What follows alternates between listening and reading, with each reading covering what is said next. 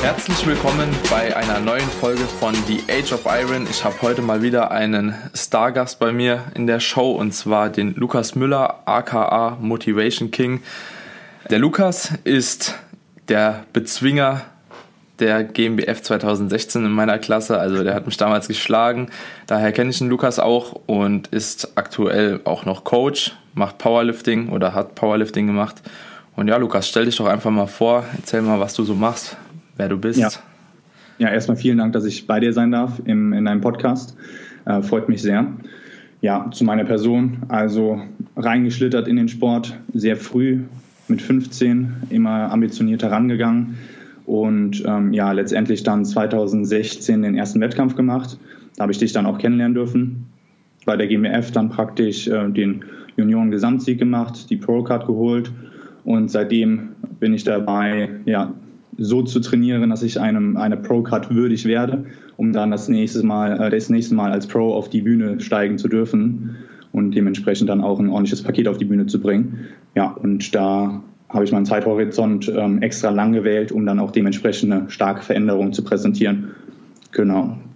Als Coach ähm, bin ich jetzt seit ein paar Jahren selbstständig, habe das, ja, darf mehrere Klienten betreuen, ähm, an den Zielen ähm, arbeiten. Und ja, das macht mir fast schon, ähm, ja, ich würde sagen, auf einer Ebene genauso viel Spaß wie ähm, an mir als Athlet zu arbeiten. Also wirklich äh, eine extreme Bereicherung.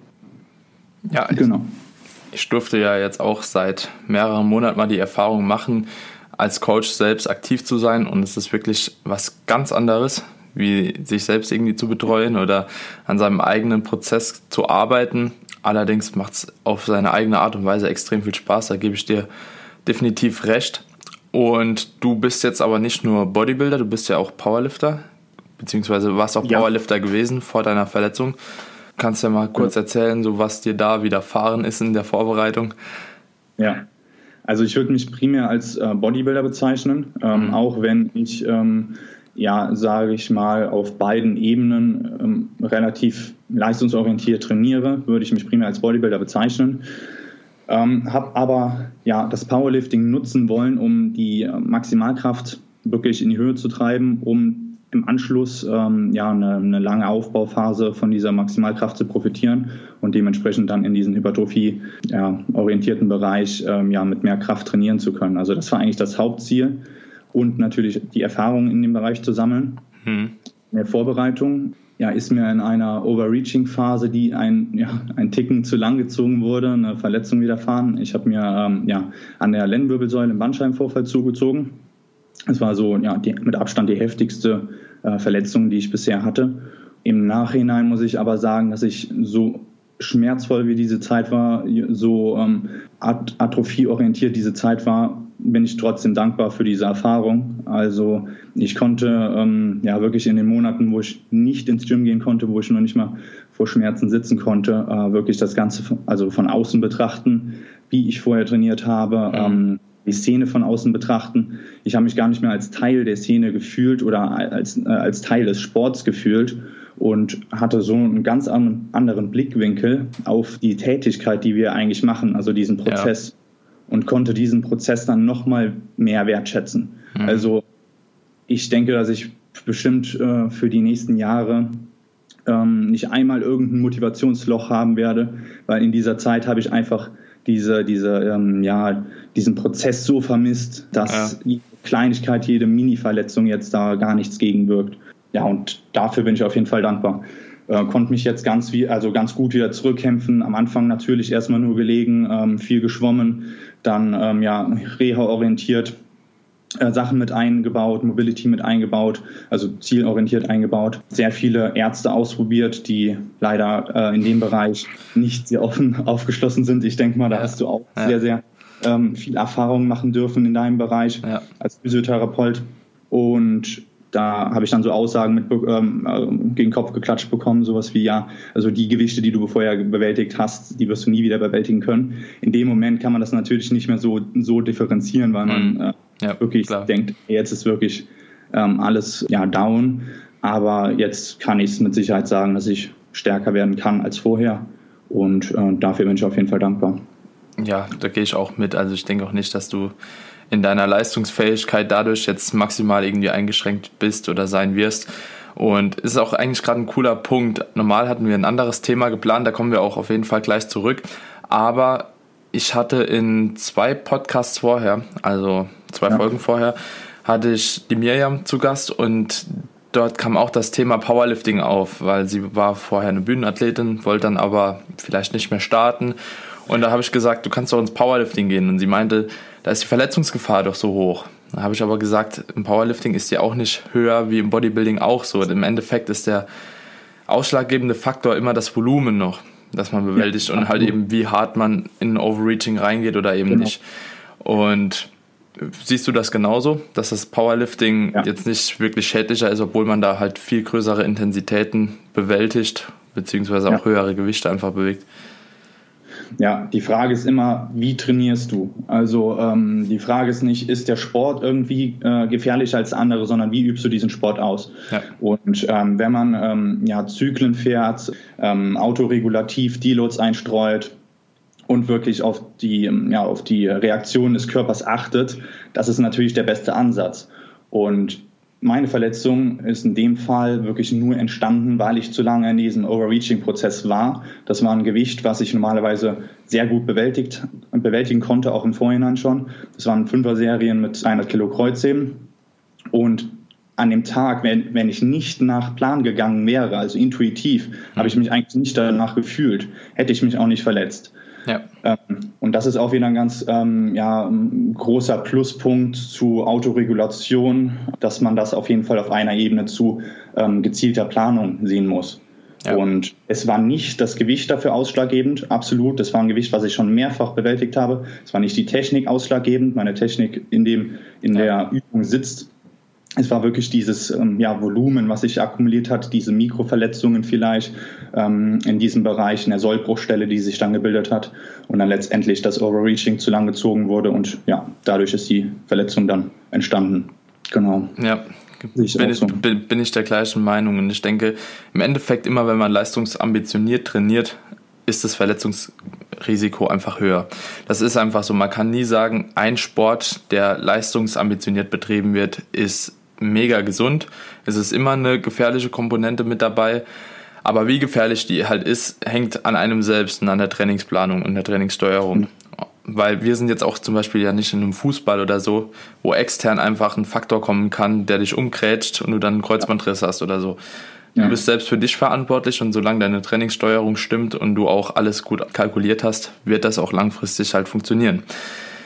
Genau, gut. War, dazu, ja?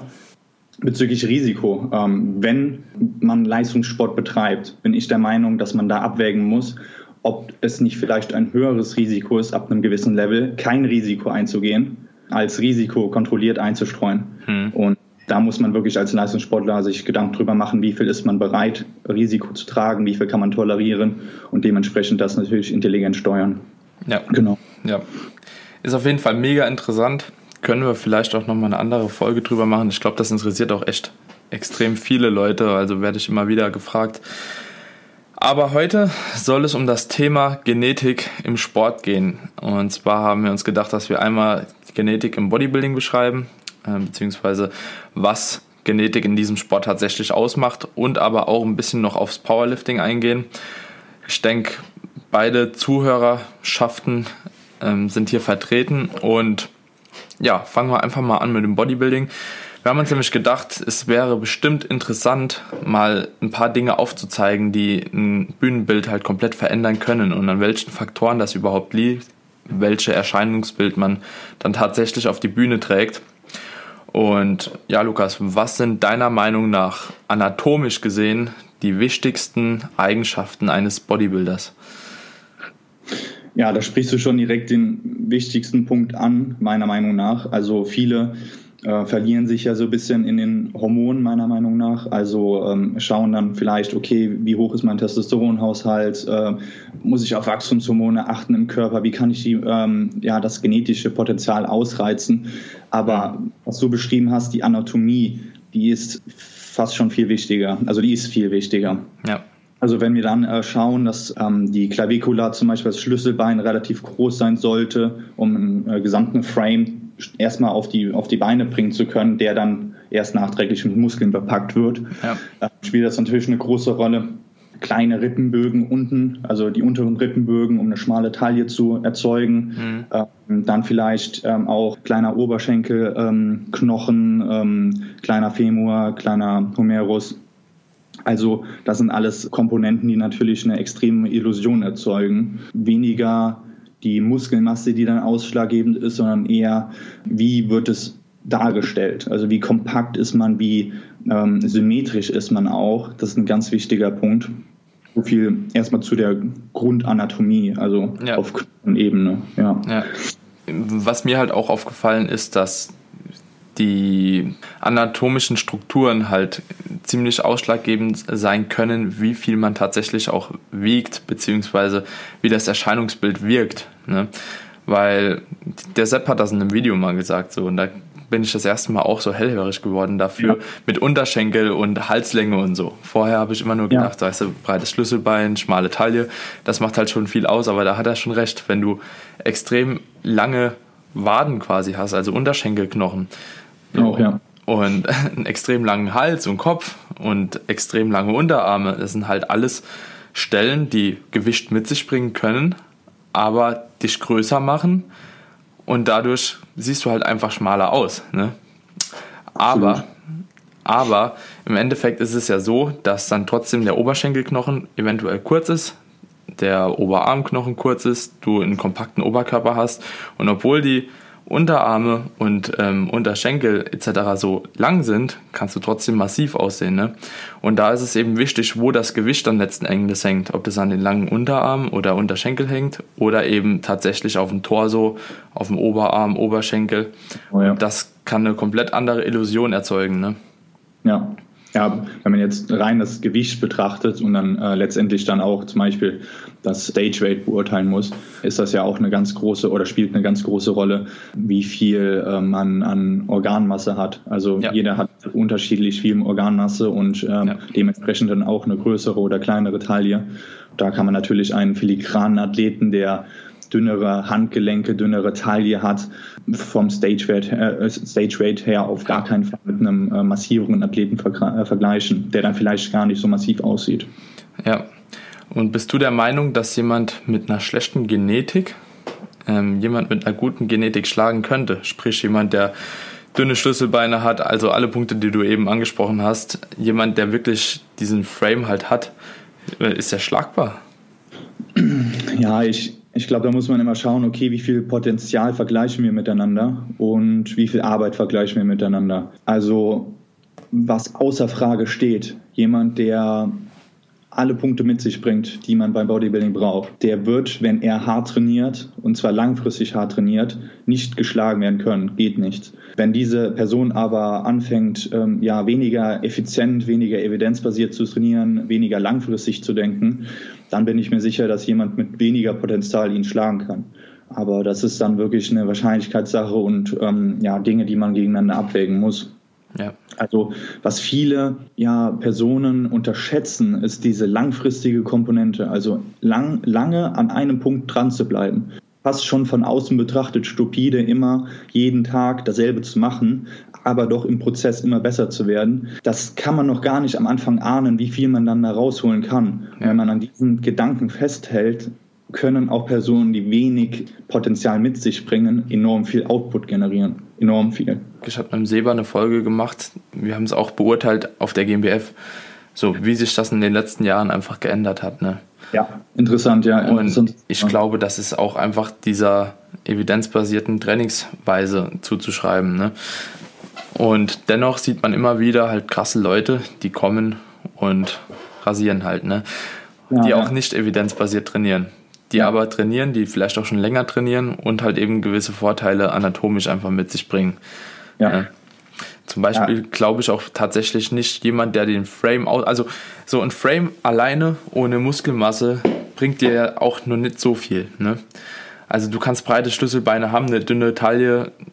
Absolut, und ja. das bringt dir trotzdem nichts, wenn du halt nicht die nötige Muskelmasse hast, um das auszufüllen. Ja. Da, da verdeckst du zwar in einigen Posen halt ganz cool deine Gegner, ja, aber trotzdem kann es natürlich sein, dass ja, jemand einfach kleiner ist, kompakter, ja, mit mehr Muskeln bepackt und der sieht dann vielleicht nicht so schön aus, aber er sieht einfach freakiger aus. Ja. Und das wäre so ein Fall, wo ich sagen würde, jemand mit einer ja, schlechten Genetik könnte oder schlechteren Genetik könnte jemand mit einer guten Genetik schlagen. Allerdings bin ich der gleichen Meinung wie du, dass wenn jemand diesen Frame ausfüllt, ja, mir fällt da immer der Jannis halt ein, mhm. der halt extrem breite Schlüsselbeine hat, einen kurzen Oberkörper, dann so riesige Arme und Beine halt, aber die ausfüllt, dann ist es extrem schwer, glaube ich, jemand auf der Bühne mit so einer Form zu schlagen. Weil halt ja. einfach das Bild so riesig wird. Ne? Du stehst neben jemand, der fährt ein Latt aus und das genau. Feierabend, ne? Das ist dunkel. Ja. Plus, dass dann halt die Muskelbäuche, Länge, ähm, Sehnenansätze passen, die Symmetrie passt. Das sind ja alles Punkte, die dann auch natürlich mit einfließen. Also, ähm, wo es dann wirklich sehr, sehr, sehr schwer wird für jemanden, der da also symmetrisch zum Beispiel komplett ungleich ist, noch auf, aufzuholen, nachzuziehen. Ja, ja, übel. Also es ist wirklich extrem schwer und ich denke trotzdem sollte man auch nicht mit der also auch wenn man nicht die beste Genetik hat, trotzdem dranbleiben, weil es ist, wie du sagst, es ist einfach ein sehr langfristiger Sport. Man muss sehr, sehr lange dranbleiben. Es wird sich viel verändern. Also man sieht es immer noch, ich denke, du machst wahrscheinlich genauso wie ich, auch immer noch fast die gleichen Fortschritte wie vor zwei, drei, vier Jahren. Also ja, teilweise sogar besser, weil man mehr dazugelernt hat. Ne? Ja, also, also ich kann jetzt auch nicht sagen, dass ich, keine Ahnung, 2014 oder so, vor fünf Jahren, bessere Fortschritte gemacht habe wie jetzt, ja. ist es crazy. Deswegen einfach immer dranbleiben und ja, dem Prozess eine Chance geben, sich überhaupt zu entwickeln. Und ja. ich denke, dann kann jeder auch mit einer schlechten Genetik ein cooles Bühnenbild auf jeden Fall erzeugen. Ja. Ja, auch im, im Endeffekt, auch wenn wir, also wenn man jetzt von dem Bühnensport ausgeht, ähm, einen Vergleich anstreben, für den Prozess an sich, beziehungsweise um selber besser zu werden, bringt es überhaupt nichts, auf dem Weg dahin sich zu vergleichen. Natürlich, um Eben. kurz zu orientieren, wie steht man, welche Chancen hat man vielleicht, aber im Endeffekt kämpft jeder gegen sich selber ja. und ähm, das ist das Einzige, worauf es ankommt. Das ist vielleicht für jemanden, der noch ganz am Anfang steht, ähm, schwer zu verstehen oder ähm, ja, schwer zu fassen, aber das wird man ja, spätestens nach den ersten zwei Jahren absolut merken dass man da komplett nur gegen seine eigenen Schwächen kämpft. Ja, auf jeden Fall. Es ist ein mega interessantes Thema, aber ich denke, das wird wirklich nur jemand verstehen, der selbst mal auf die Bühne, auf der Bühne war oder vorhat, auf die Bühne zu gehen. Aber ich hoffe, man kann gewissen Leuten hier auch Mut zusprechen, weil sie sich immer in dieser Genetik-Ausrede ausruhen wollen. Man kann es einerseits verstehen, aber andererseits ist es einfach wenn man viel an sich arbeitet, kann man auf jeden Fall viel rausholen. Und man sollte sich selbst die Chance geben, überhaupt mal auf die Bühne zu gehen. Ne? Und Absolut. Also versteht uns da äh, dahingehend nicht falsch. Beide sind wir uns bewusst, dass es Non-Responder gibt in dem Bereich, wo wirklich extrem viel Arbeit aufgewandt werden muss und wirklich kaum Output generiert werden kann. Ja. Aber tendenziell, wenn man zum Durchschnitt gehört, kann man da wirklich, solange man sich auf diese Komponente ähm, konzentriert, die beeinflussbar ist, und zwar die eigene Arbeit, der eigene Input, kann man enorm viel rausholen. Ja, einfach machen in dem Bereich, ja. Machen, machen, weiterarbeiten.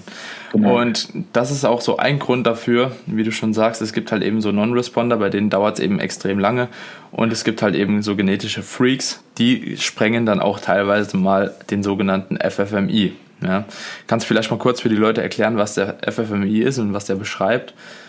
Ja. Der spielt ja hier also, im Naturalsport halt eine extrem große Rolle. Immer mal ja. wieder. Ja, also ähm, ich denke mal, die größte Rolle hat er gespielt, als der mal als Grenze eingeführt wurde. Erstmal grundsätzlich, was ist der FFMI? Das ist eine Skala, die ähm, beschreibt, ja, letztendlich, ob diese Person natural ist oder nicht, äh, von der Gesamttrockenmasse gesehen. Ähm, Korrigiere mich vielleicht, wenn du äh, da noch die Formel mit einfließen lassen möchtest. Nee, nee. Äh, die halte ich jetzt nicht so für relevant eigentlich. Ja, wenn das einen mal interessiert, gerne mal einfach einen FFIMI-Rechner ausprobieren. Im Internet findet man das schnell. Ja. Was dabei dazu gesagt ähm, sein muss, ist, dass man natürlich ähm, ja, valide Daten braucht und das ist immer so eine Krux dabei.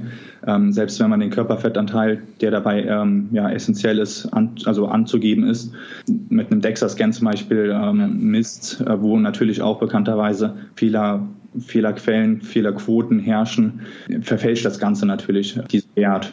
Und dieser, dieser Messwert, diese Skala, die beruht auf ja, einem Paper, das ähm, an ähm, Leistungssportlern schon gemacht wurde, an, an Bühnenathleten schon gemacht wurde.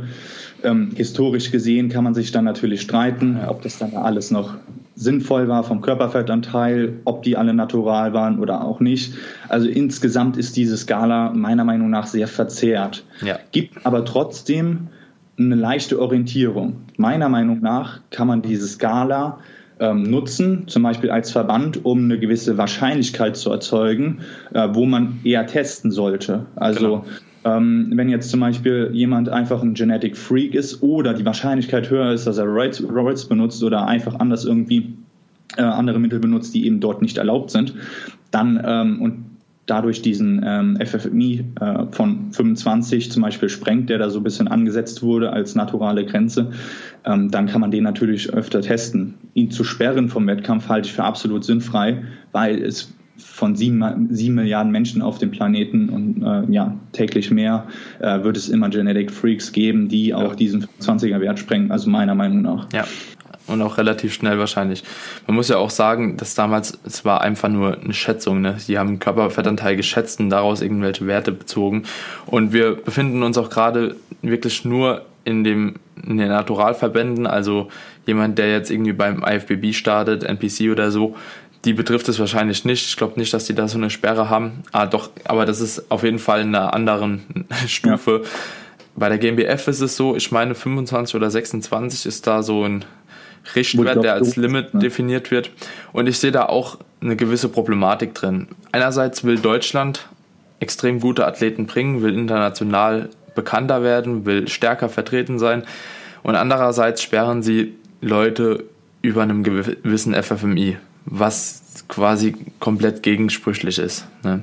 Ja. Ich gehe da auch mit deiner Meinung mit, dass du sagen könntest, okay, du testest dann diese Leute eventuell ein bisschen mehr, ein bisschen intensiver, auch off-season technisch, dass man da immer mal wieder nachschaut.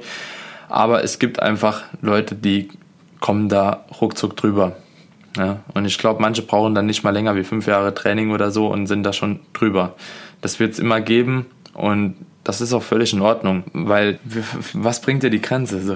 Also wie, wie, du, wie, du, äh, wie du schon vorher gesagt hast, das Leistungsniveau wird immer größer. Ja. Es, äh, dadurch, dass der Sport bekannter wird, kommen auch immer mehr Leute mit einer guten Genetik, mit einer guten Arbeitsmoral in diesen Sport. Und das macht es einfach wahrscheinlicher, dass diese Grenzen, die vorher existiert haben, gesprengt werden. Der evidenzbasierte ähm, Aspekt, allein wie viele Personen jetzt starten, die sich einen guten gut arbeitenden Coach suchen und ähm, als Team praktisch auf die Bühne gehen, wo man dann natürlich komplett andere Voraussetzungen hat, als wenn man jetzt ähm, ja, den ersten Wettkampf komplett alleine macht und sich erstmal orientieren muss und vielleicht gar keine objektive Instanz hat. Allein das schon. So, äh, je länger dieser Sport existiert, je mehr Leute dort reingezogen werden, desto wahrscheinlicher wird es, dass diese Grenzen von früher gesprengt werden. Auch, also damit meine ich natural gesprengt ja. werden, ganz wichtig, ja. ja.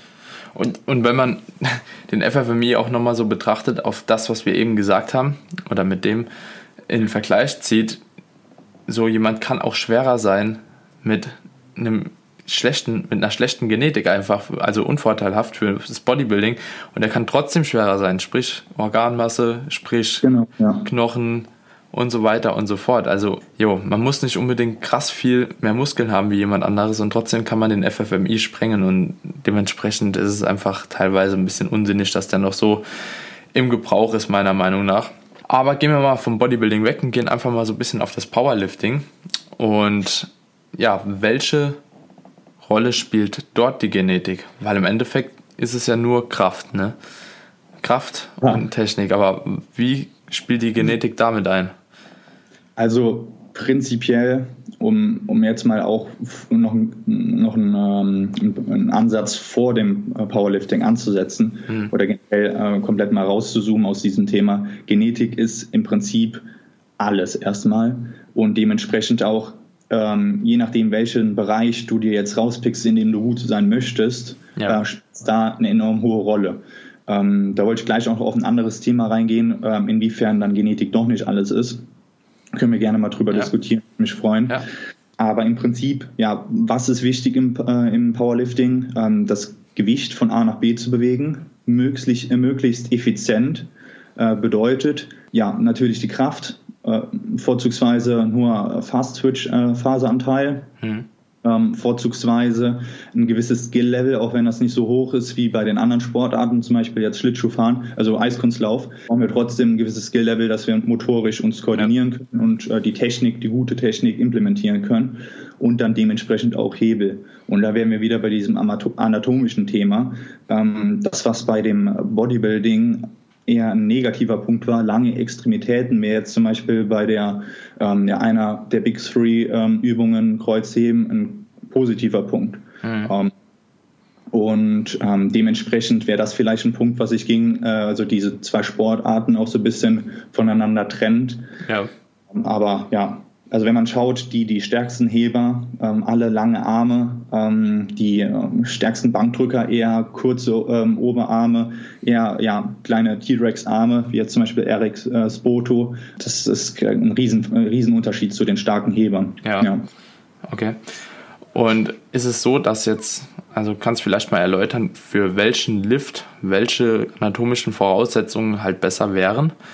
Weil im Endeffekt kannst du ja ein Bankdrücken auch nicht mit einer Kniebeuge vergleichen und du kannst auch eine Kniebeuge eigentlich nicht mit einem Kreuzheben vergleichen. Ja. Für welche Übung oder was sind denn die besten Voraussetzungen für eine für eine dieser Übungen? Weil es ist ja oft so im Studio, weißt du, ist es zwar immer nur so ein kleines Rumgepöbel eigentlich, ne? Und sich baden in irgendwelchen Ausreden. Ja, du hast längere Arme, deswegen kannst du halt besser heben. Du hast kürzere Arme, deswegen benchst du halt mehr. Was ist da denn wirklich dran? Also an sich, wenn man ähm, Powerlifter werden möchte, der alle drei Übungen dominiert, also so gut es geht dominiert, dann muss man eigentlich ausgewogen ähm, die Anatomie mit sich bringen und mhm. eben nicht zu diesen Freaks gehören, die dann in einer Disziplin besonders gut sind. Ja, okay. Und wenn dein Ziel ist, möglichst hohen Total zu erreichen, dann bringt es nichts, wenn du so lange Arme hast, dass es dich beim Bankdrücken limitiert ähm, dann bringt es dir nichts, dass du ähm, extrem stark in der Beuge bist, ähm, weil du da gute Hebelverhältnisse von ähm, Unterschenkel zu Oberschenkel hast, auch von der Hüfte her gut aufgestellt bist. Äh, wenn ein anderer, äh, wenn ein anderes, anderes Glied in der Kette dann beim äh, Kreuzheben limitierender Faktor ist. Ja. So, natürlich, die Anatomie spielt eine große Rolle, aber ähm, wenn man ein ausgewogener Lifter sein möchte, dann äh, spielt die Anatomie äh, insofern eine Rolle, dass es ja auch da ausgewogen sein muss, also in allen Disziplinen möglichst gut, möglichst effizient. Ja, okay. Also ist es eigentlich egal. ja. Nee, egal nicht, aber. Ja, also wenn dann das wenn sich aus. Jetzt, ähm, Christoph Fitzbicki, ähm, extrem guter Heber zu sein, also bei der IPF immer vorne mit dabei zu sein, dann ähm, ja, ist es natürlich wichtig, dass du dann anatomische ähm, ja, Fähigkeiten, Fertigkeiten mit, dich bring, äh, mit, ähm, mit dir bringst, dass, dass das dann halt auch möglich ist, so viel wie möglich Gewicht vom Boden hoch zu bewegen.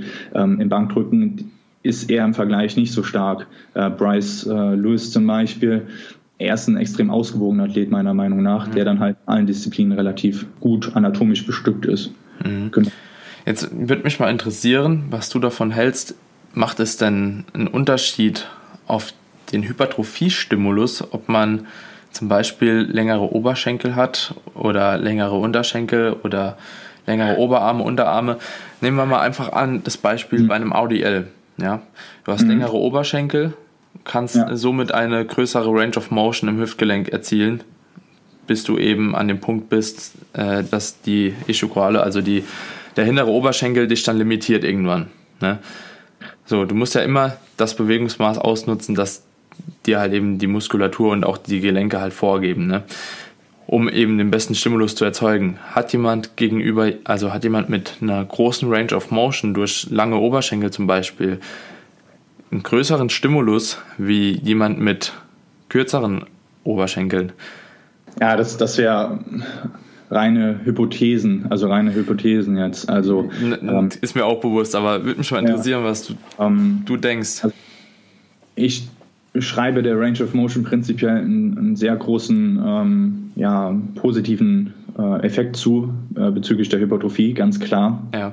Aber ich bin mir ähm, auch fast sicher, dass die jeweilige Genetik, ähm, die jeweilige Range of Motion, ähm, sobald sie ausgeschöpft ist für die jeweilige ähm, Person. Und damit meine ich jetzt nicht, dass man jetzt sagt, ja, ich trainiere eine Active Range of Motion und man ist einfach nur immobil mhm. als Ausrede praktisch, sondern ähm, dass man wirklich sein eigenen Frame oder seine eigene Anatomie komplett ausschöpft, dass dann auch dort das maximale Potenzial äh, freigesetzt wird.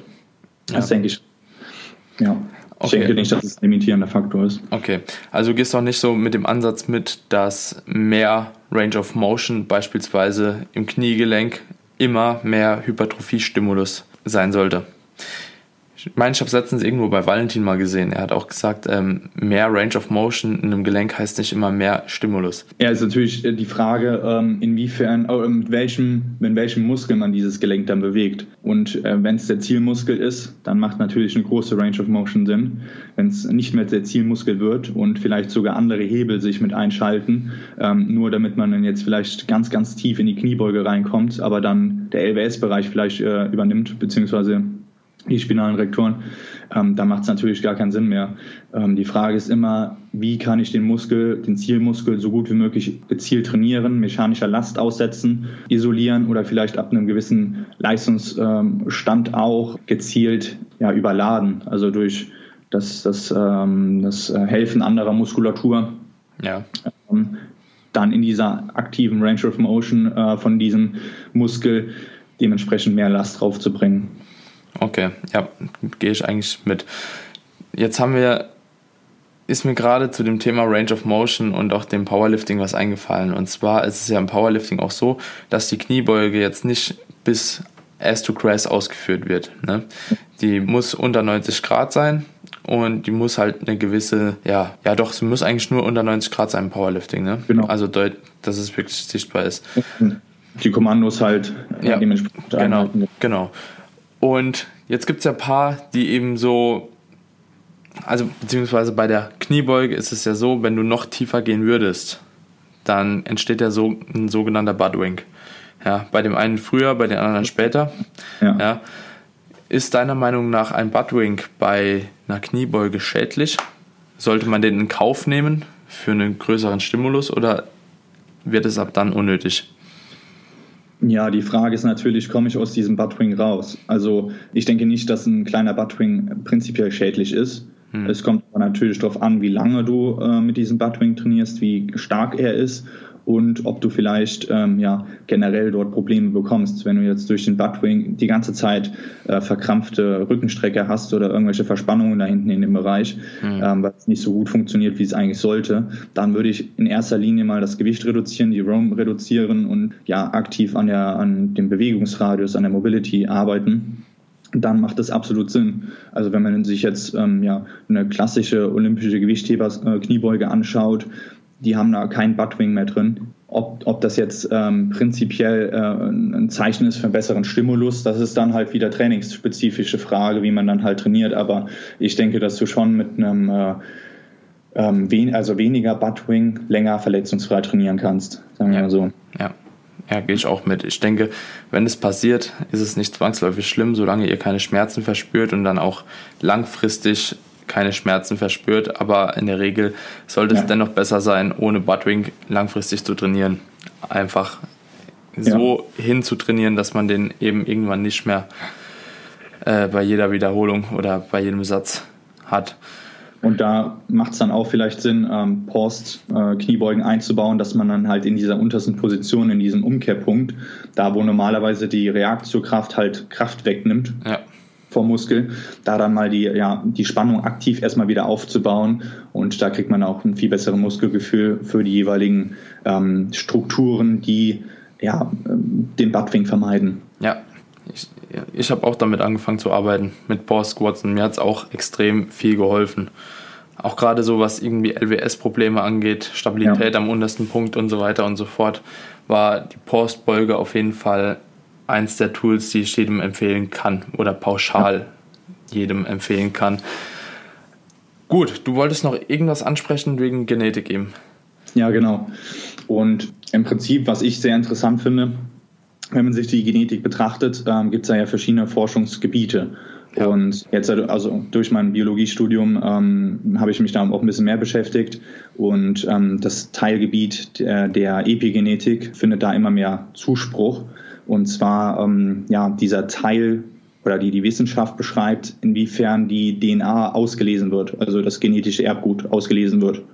Und ähm, das ist von der Umwelt her die Reize, die wir aufnehmen und wie wir die aktiv verarbeiten, beeinflussbar. Das heißt, was ich damit sagen möchte, ähm, selbst wenn man eine schlechte Genetik hat, ist es jetzt sogar schon evidenzbasiert oder ähm, fundiert, dass man mit der eigenen Einstellung und je nachdem, wie man mit der Umwelt agiert, nochmal was ganz anderes aus der eigenen Genetik rausholen kann.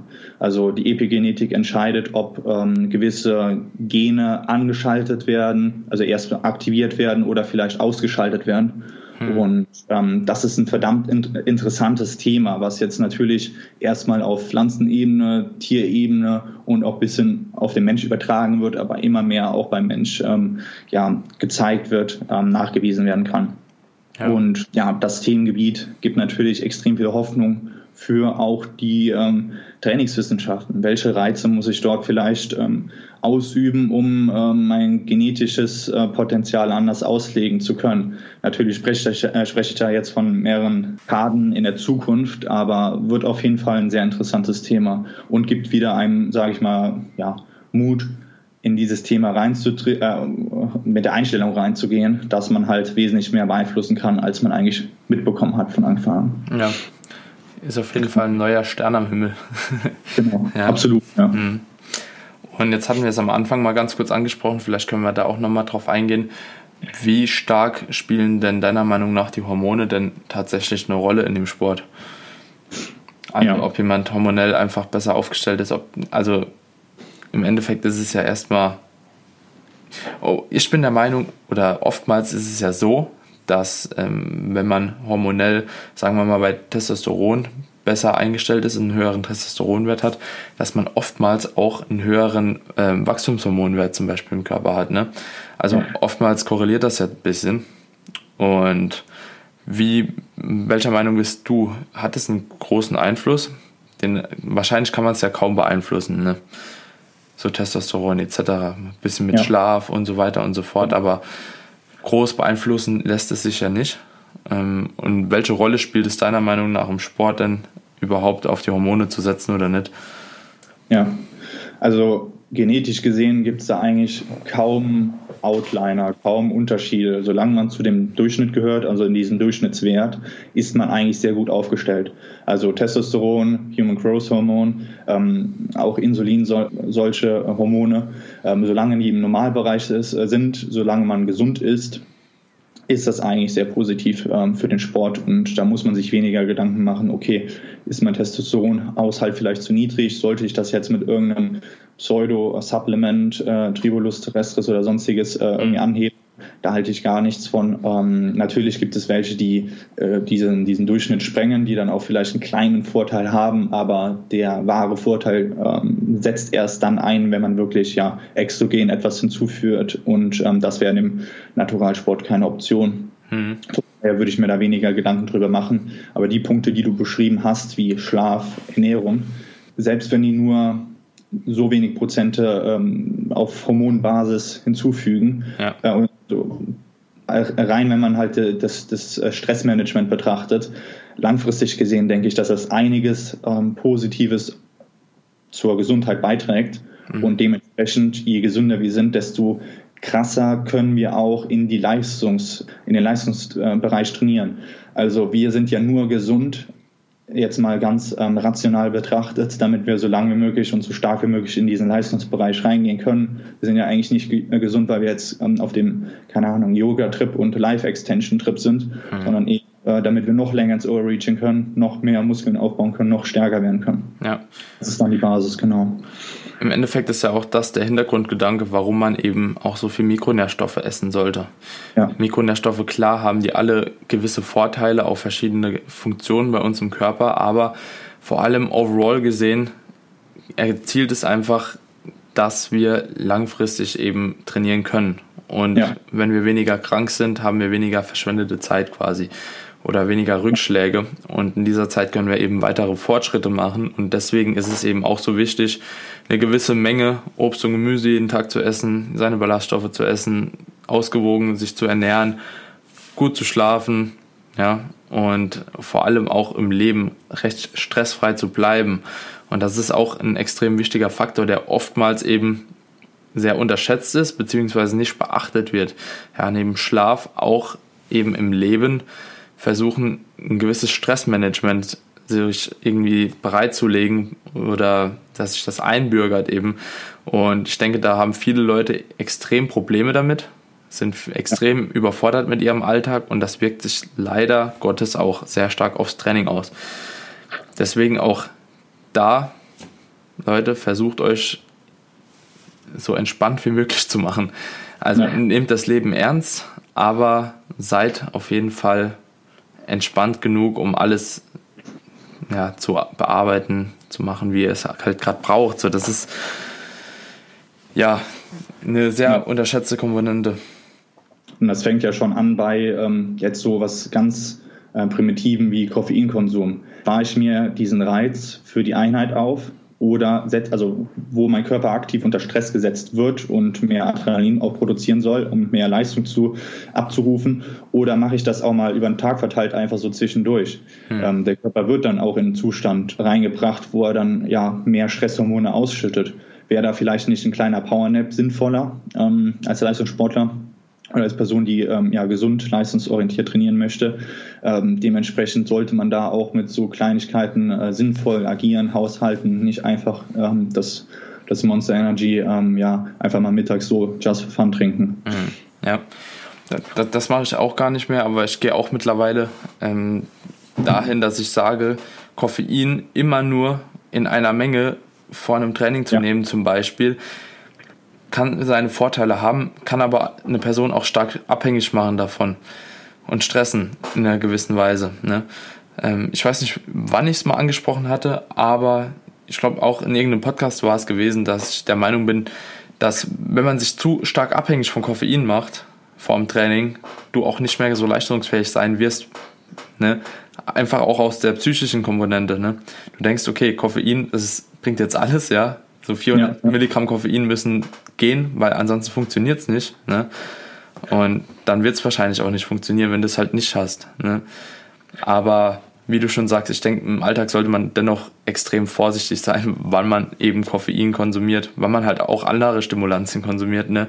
Ist ja jetzt erstmal primär egal, was das ist, aber immer mit Bedacht machen.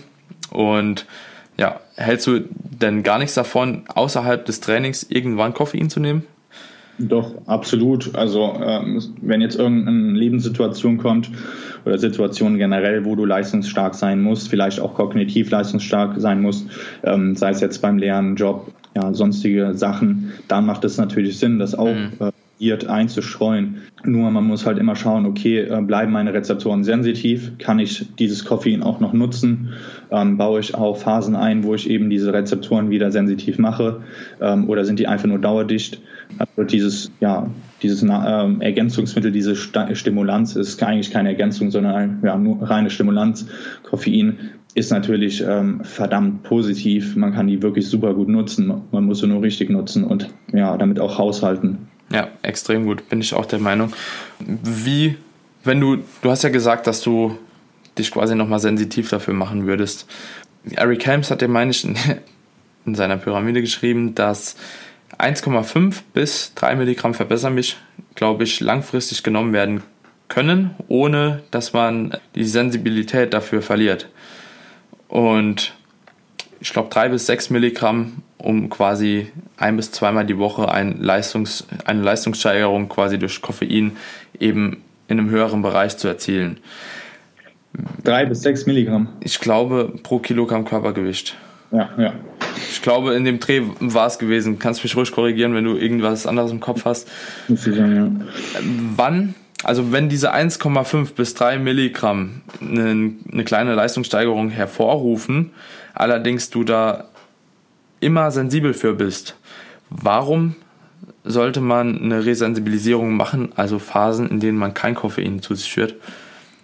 Ich glaube, das steht in ähm, ja, ein bisschen im, im, Zwiespalt zu dem Ansatz, dass na, natürlich höhere Koffeinmassen, ähm, äh, was heißt Massen, also höhere äh, Koffeindosierungen äh, sich positiv auf die Kraft auswirken. Also wenn man jetzt zum Beispiel in Overreaching-Phasen mal über diesen Grenzwert geht, wo man sensitiv bleibt, mhm. macht das genauso Sinn, ähm, nach der, nach der Overreaching-Phase im Deload äh, wieder eine Sensitivphase einzubauen also wo, wo man sensitiv wird und dementsprechend entweder das Koffein komplett rausnimmt oder dann halt auf ähm, ja, diese genannten Grenzwerte runtergeht oder darunter geht sogar. Okay. Ich weiß nicht, ob es jetzt bei mir psychisch bedingt ist oder ob ich das wirklich anders wahrnehme. Ich habe das Gefühl, wenn ich einen Kaffee im Dilo trinke, ja. durchgehend, ja, ist es was anderes, wie wenn ich das Koffein komplett rausstreiche für ja. die Zeit danach. Also ich habe doch schon das Gefühl, dass ich sensibler dafür bin. Bei mir genauso. Also ja. äh, wenn ich eine ganze Woche mal ähm, oder ja vier Tage, fünf Tage mal komplett auf Koffein verzichtet habe, dann habe ich ein komplett andere, ähm, anderes Gefühl, komplett andere ähm, ja, Ausschüttung an gewissen Stoffen. Da bin ich genau bei dir. Ja, aber warum das so ist, weißt du auch nicht, oder? Ja, es kann sein, dass dann halt da wirklich diese, diese ähm, Paper vielleicht nicht ganz so genau waren, wie sie sind. Ähm, kann natürlich immer eine kleine Fehlerquelle drin sein. Ähm, dann kann es sein, dass einfach wir zu den Personen gehören, die einfach nicht in den Durchschnitt der Paper gehören. Ja, okay. ja. Es gibt ja, ja. Personen, die ähm, auch, keine Ahnung, mit 200 Milligramm gar keinen Effekt spüren oder ein gewisses Alter haben. Jetzt zum Beispiel im Altersheim wird Koffein zum Einschlafen genutzt, weil weil das dann äh, dementsprechend komplett anders wirkt als in unserem Alter. Okay. Also es ist dann komplett, komplett unterschiedlich, denke ich mal, je nachdem, zu welcher Person man dann gehört und eigentlich ein cooles Beispiel, ähm, wie man dann solche Studien, solche Paper ähm, nutzen soll. Also wenn äh, du zum Beispiel ja, jetzt auch ja, bei deinen Klienten den und den ähm, ähm, Effekt merkst, wenn man danach fragt, ähm, ja, wie reagierst du noch auf das Koffein oder wie viel hast du aktuell ähm, ja, hast du das Gefühl, ja. dass es noch dir was bringt, ähm, dann kann man da natürlich dann individuell agieren und das ist eigentlich ganz cool zu sehen. Da, ja. ja. Cool. Und jetzt kam in letzter Zeit halt auch noch ein Supplement ja, zu, in die Öffentlichkeit, beziehungsweise wurde verstärkt beworben, und zwar Theanin. Ja, Theanin, welchen, welche positiven Vorteile würdest du Theanin zuschreiben im Gegensatz zu Koffein? Ja. Oder hat es für dich überhaupt einen Sinn, eher auf Theanin zurückzugreifen wie auf Koffein. Da war ja, ich glaube, in irgendeinem Booster oder so, die haben mhm. ja krass damit geworben. Ich bin mir nicht mehr ganz sicher, welcher es war. Aber ja, da wurde Koffein ja quasi als der Teufel dargestellt und Theanin als das neue Supplement, wie es halt so oft ist. Und im Endeffekt. Ja. ja. Also prinzipiell, Theanin ähm, ist nachher sehr ähnlich zu Koffein, nur äh, der Unterschied ist, wie die Dauer der Wirkung ist oder wie langsam es wirkt. Also äh, Theanin wird viel, ähm, wirkt viel ruhiger, aufputschend als jetzt Koffein, wo die, die Peaks natürlich viel höher sind. Hm. Man kann das auch super gut als äh, Synergieeffekt nutzen, um dann diese Peaks auszugleichen bei einem Pre-Workout-Produkt zum Beispiel. Wenn man jetzt sehr, einen sehr starken Crash zum Beispiel hat in, äh, nach anderthalb Stunden Training, man hat aber eine Volumeneinheit, ist gerade voll im Overreaching und ähm, sollte eigentlich drei Stunden am Stück trainieren. Da macht es vielleicht Sinn, da diese Peaks auszubügeln und noch Theanin zusätzlich zu nehmen, B-Vitamine, also Niacin äh, noch dazu. Ja, das macht schon Sinn. Okay. Cool, ich denke, das ist auch für viele nochmal ein bisschen aufschlussreich, was so der Unterschied überhaupt ist, weil viele halt gar nicht verstehen, was Theanin überhaupt macht und einfach nur sehen, okay, Theanin, das ist das neue Koffein. Aber ich bin auch so ein Freund, ich weiß nicht, wie du das siehst, von Kaffee.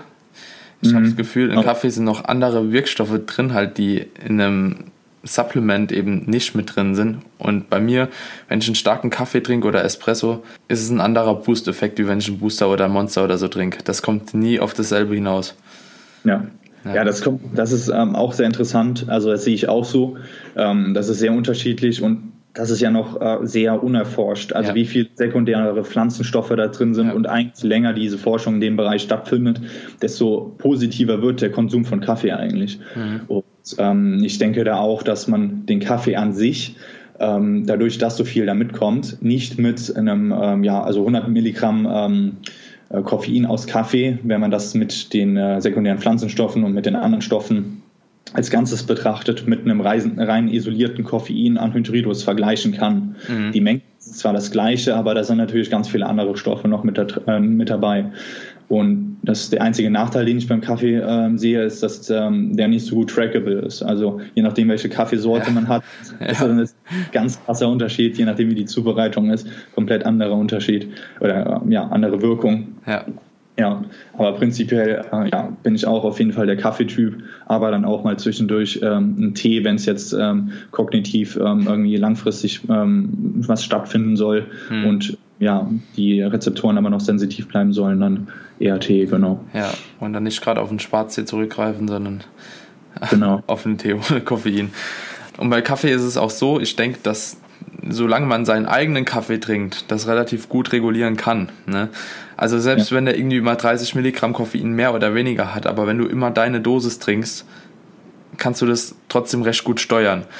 Also ich mache meinen Kaffee hier noch mit so einer Pulvermaschine, weil es so richtig oldschool, wo ich Kaffeepulver cool, mache, mit so einem Filter. Und ja, da kann ich es halt auch ganz gut dosieren. Ne? Wenn ich halt ein bisschen weniger stark haben will, dann mache ich halt einen halben Löffel weniger rein. Und wenn ich halt ein bisschen stärker haben will, dann mache ich halt einen mehr rein. Ja. So, und man spürt es. Also, das ist schon geil, ja. Aber ansonsten würde ich mich immer nur daran richten, an die Menge der Tassen, die man halt trinkt. Ne? Und eben da so ein bisschen mein Koffein steuern. Genau.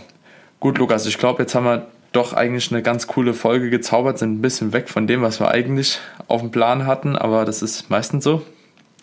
Freue mich auf jeden Fall, dass du hier warst und ich denke, es konnten auch viele Leute was mitnehmen. Eventuell machen wir einfach nochmal eine Folge. Wir haben ja noch ein bisschen was anderes gedacht gehabt. Genau. Ja, machen wir ja. gerne nochmal. Und ansonsten wünsche ich dir auf jeden Fall jetzt schon mal ein frohes neues Jahr und wir hören uns.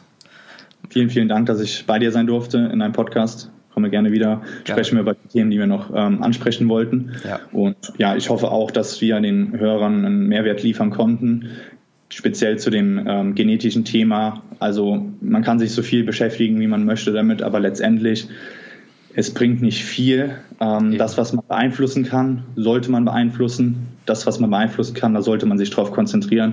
Und wenn man sich mit ja, anderen Menschen vergleicht, es sind sieben Milliarden Menschen auf dem Planet mehr.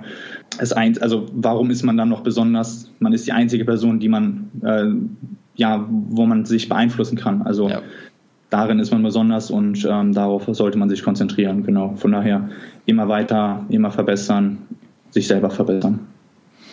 Und dann holt man sowieso das Beste raus. Alles andere kannst du nicht beeinflussen. Absolut, genau so ist es. Ja. Okay, Lukas, mach's gut, wir hören uns. Ciao.